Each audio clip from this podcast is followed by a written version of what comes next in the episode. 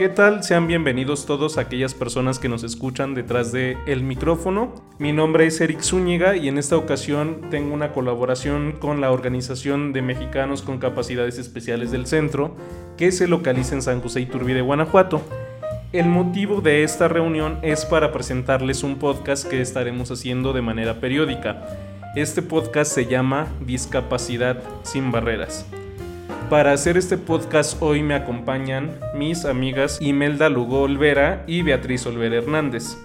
En esta ocasión vamos a, platicar sobre esta organización que es la OMCE o la Organización de Mexicanos con Capacidades Especiales del Centro AC.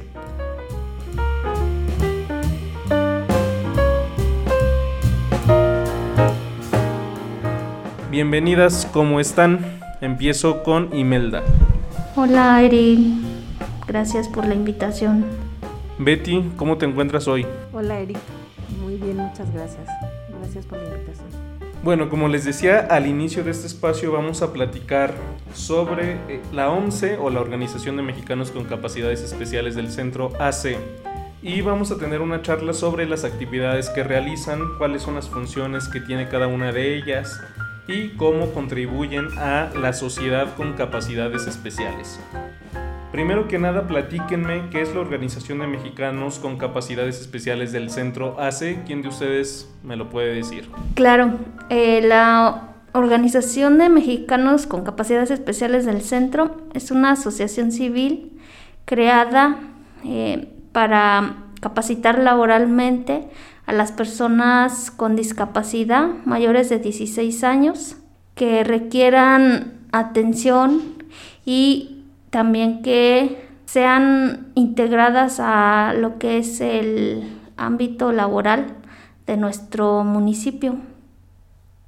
Muy bien, Imelda, ¿nos puedes platicar en qué consiste esta capacitación que mencionas que les dan para que sean incluidos en el campo laboral? ¿Qué es lo que aquí en OM se aprenden? Por el momento tenemos eh, tres talleres que son manualidades, música y computación. Con estos talleres se pretende pues dar un oficio a las personas con alguna discapacidad que lo requieran, eh, ya sea en la parte de música, que pueda, puedan ellos aprender a tocar algún instrumento y así puedan ser integrantes de algún, de algún grupo musical. Igual lo que es el taller de manualidades, que aprendan a hacer diversas manualidades y ellos puedan eh, con esto generar un ingreso económico y así eh, más adelante tengan la posibilidad, no sé, de tener algún negocio propio, realizando algunas manualidades. Y el de computación, pues se pretende eh, que puedan ellos eh, tener esta capacitación para lograr tener un empleo, ya sea en alguna empresa, alguna fábrica, Está principalmente enfocado a las personas con discapacidad motriz y con discapacidad visual. Entonces, básicamente es, es un poco de para lo que están creados estos talleres. Muy bien, Imelda, ya que estamos tocando el tema de, de los talleres, nos gustaría saber si, si estas actividades, esta capacitación que se llevan aquí, tiene algún costo. No, eh, el único, el único costo que se tiene en esta asociación es una cooperación voluntaria mensual y es lo único que se les, se les cobra a, a los afiliados a la asociación, ya que pues tenemos el conocimiento que muchas veces sus familias de estas personas que asisten no tienen el recurso económico para estar aportando. Entonces, pues esto también es un apoyo para ellos y así puedan, puedan asistir a los talleres y, y esto no les genere un costo más de todos los gastos que ya puedan tener alguno de ellos, ya que muchas veces muchos siguen, no sé, tomando medicamento, tienen consultas en médicas, entonces pues también es una forma de apoyarles para que ellos puedan capacitarse y salir adelante. Bien, ahora vamos a platicar un poco más con Betty, que está muy seria hoy, para que nos platiquen cuál fue la razón por la que decidieron crear esta organización aquí en San José Iturbide, qué es lo que ustedes eh, percibieron que, que faltaba y cómo fue que se decide crear la OMSE. Pues principalmente fue la misma falta de oportunidades que existen para las personas con discapacidad. Es como decía Imelda, es una forma de integrarlos a, una, a un ámbito laboral donde ellos puedan pues inclusive tener algún ingreso y en otras ocasiones pues ser ellos mismos eh, autoempleados, a tener un negocio y por ese medio ellos administrarlo y, y poder tener alguna, alguna percepción económica. Pero principalmente pues fue, fue eso, el, el, crear esta asociación para de esta forma capacitarlos y que ellos pudieran tener una mayor oportunidad de, de empleo. A ver, Betty, platícanos también, ¿hubo algún tipo de reto o algún tipo de obstáculo al que ustedes se hayan enfrentado al momento de crear esta organización que ya está conformada? Pues sigue siendo lo mismo, una falta de, de, apoyo. Muchas veces las mismas personas que pudieran aportar algo a la, a la asociación hablando económicamente, pues no tienen esa confianza en que realmente sea una asociación sin, sin ningún fin, fin lucrativo. Sí hay muchos obstáculos desde el cómo piensa la gente, el cómo nos ve la gente, el para qué requieren el, el recurso, en qué lo utilizamos y pues yo creo que sí es como una forma de, de hacerles ver a las personas que, que nosotros estamos haciendo un, un trabajo que pues en mucho le correspondería al, municipio. Sin embargo, el hecho de tener una discapacidad creo que nos hace más conscientes en que este sector es un sector olvidado y pues si no nos eh, ocupamos nosotros mismos de buscar eh, la forma de, de, ayudarles y salir adelante, pues yo creo que nadie nos, nos podría voltear a ver. Entonces, es, ese es el mayor obstáculo al que nos enfrentamos, yo creo, eh, el que la gente pueda creer en que siendo una persona con discapacidad sí se puede lograr hacer muchas cosas. Me gustaría saber eh, quiénes conforman la Organización de Mexicanos con Capacidades Especiales del Centro eh, bueno, sabemos que ustedes, tanto Imelda como tú, Betty, están dentro de esta organización, pero pues, eh, ¿quiénes las conforman y bajo qué mm, actividades o qué puestos tiene cada uno de ustedes? Pues el profesor Rubén Cruz Guerrero es el director general de esta asociación civil. Él es el, el que ha creado esta, esta asociación y nos ha invitado a, a trabajar a, colaborar con él en, la asociación. Imelda Lugo es quien está en la subdirección de la asociación y una servidora está en la administración. Bien, entonces está muy bien estructurado, cada uno tiene sus actividades en específico. Imelda, hace un rato me platicabas de, de los talleres que tienen, pero aparte de los talleres tengo entendido que eh, también dan clases de INAEVA. Eh, platícanos qué requisitos debe de cumplir la persona para venir aquí a tomar sus clases de INAEVA, y qué es qué asignaturas ustedes les, les enseñan. Eh, a estas personas que se capacitan con ustedes. Claro que sí. pues mira, para que puedan ellos terminar su primaria y secundaria, tienen que ser mayores de 15 años, tener discapacidad visual, motriz, auditiva o intelectual leve, ya que son las discapacidades que atiende la lo que es INAEVA. Entonces, em, sería pues más que nada eso y las ganas de, aprender, ya que aquí eh, se les va a enseñar eh, desde alfabetización, primaria y secundaria. Quienes ya la hayan eh, cursado y no hayan podido concluir, pues aquí la puede concluir cualquier de estos dos niveles y pues eso eso sería a grandes rasgos lo que se necesita para que ellos puedan eh, terminar su educación básica. Imelda, también platícanos desde la creación de OMSE hasta el día de hoy, el día de hoy a esta, en este año 2021, ¿cuántas personas han pasado por esta organización? Más o menos un aproximado. Pues mira, em, eh, aproximadamente hemos atendido alrededor de 40 personas, ya que también existe mucha mucho desconocimiento de la asociación. Aún eh, todavía no estamos eh, muy posicionados para que aquí en el municipio nos conozcan. Entonces, este, también eso eh, pues hace que las personas no, no sepan de nosotros.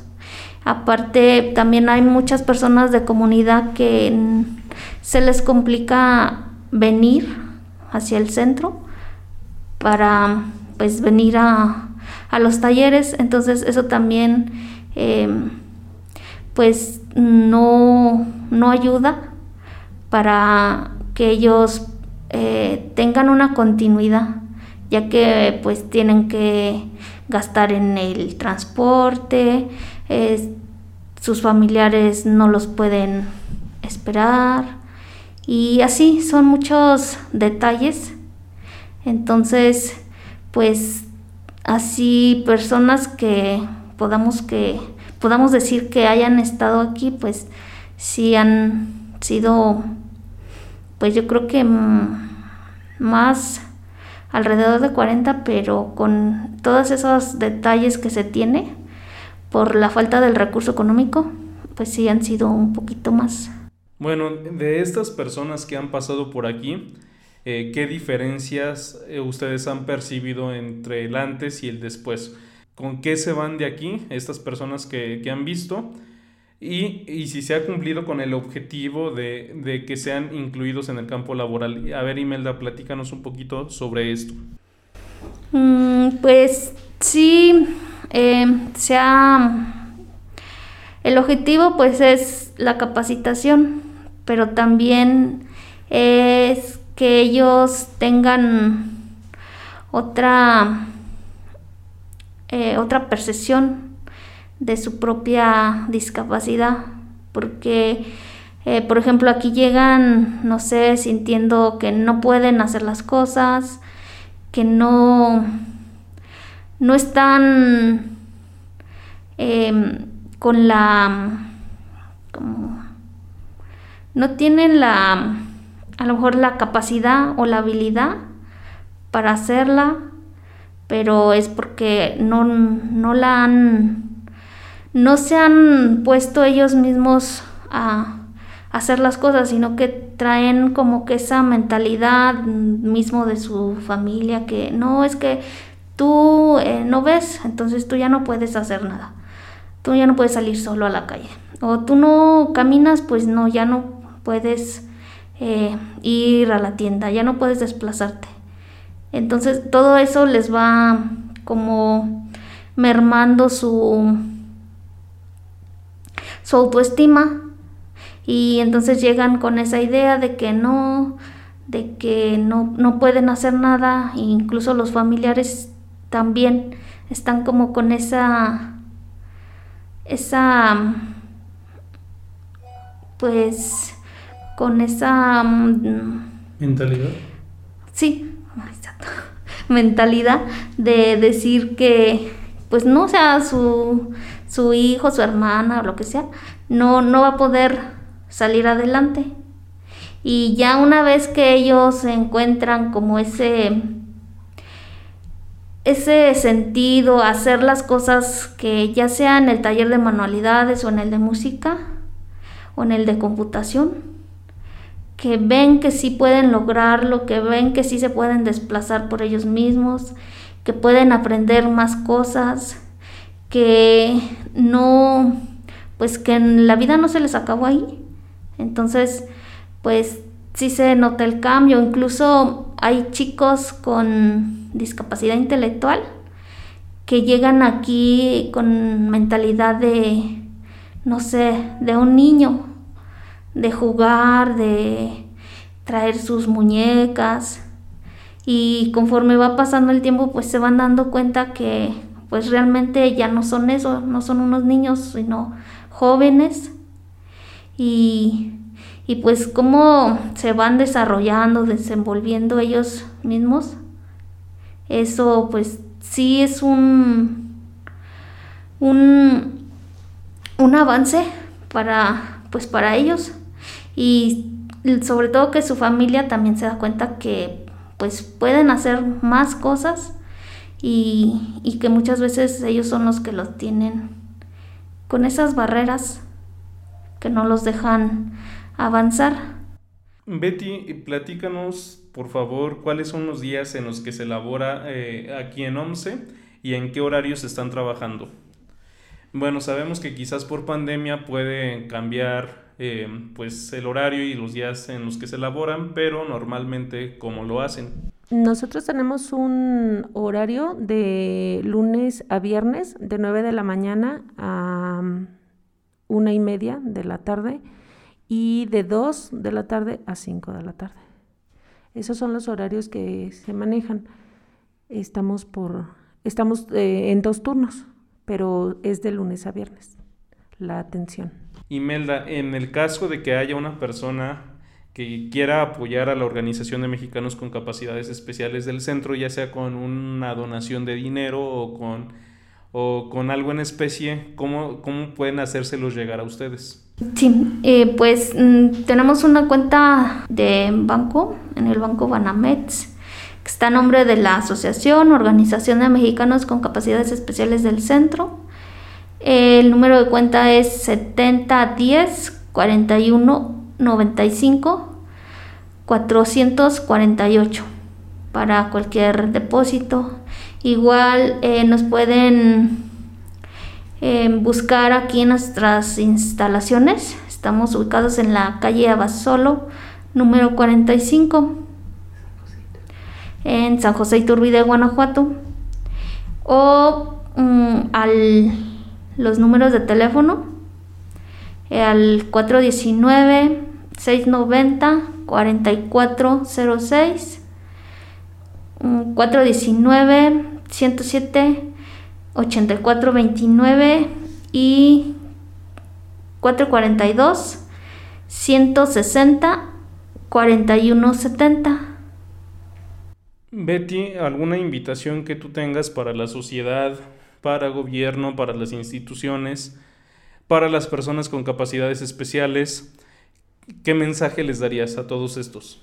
Pues a las personas con capacidades especiales sería mm, que se acerquen a, conocer a la asociación para que puedan ser integrados en una actividad laboral y puedan sentirse de una forma pues más independiente, que puedan tener algún ingreso, puedan aprender, puedan conocer, puedan sentirse pues útiles. Eh, realmente muchas, muchas veces sentimos que no, no hay nada más para, para nosotros, pero, pero el conocer la asociación, pues se pueden dar cuenta que, que es una variedad de, de cosas que, que, podemos hacer y que podemos aprender.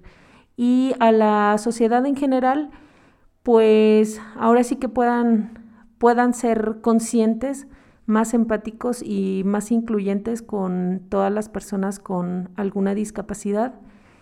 Y a las personas en el gobierno, pues que apoyen, apoyen eh, con diferentes eh, proyectos, con diferentes, no sé, oportunidades a, estas personas con, discapacidad porque pues no, no, tiene nada que ver la, discapacidad con las habilidades y con la capacidad que, se puede tener.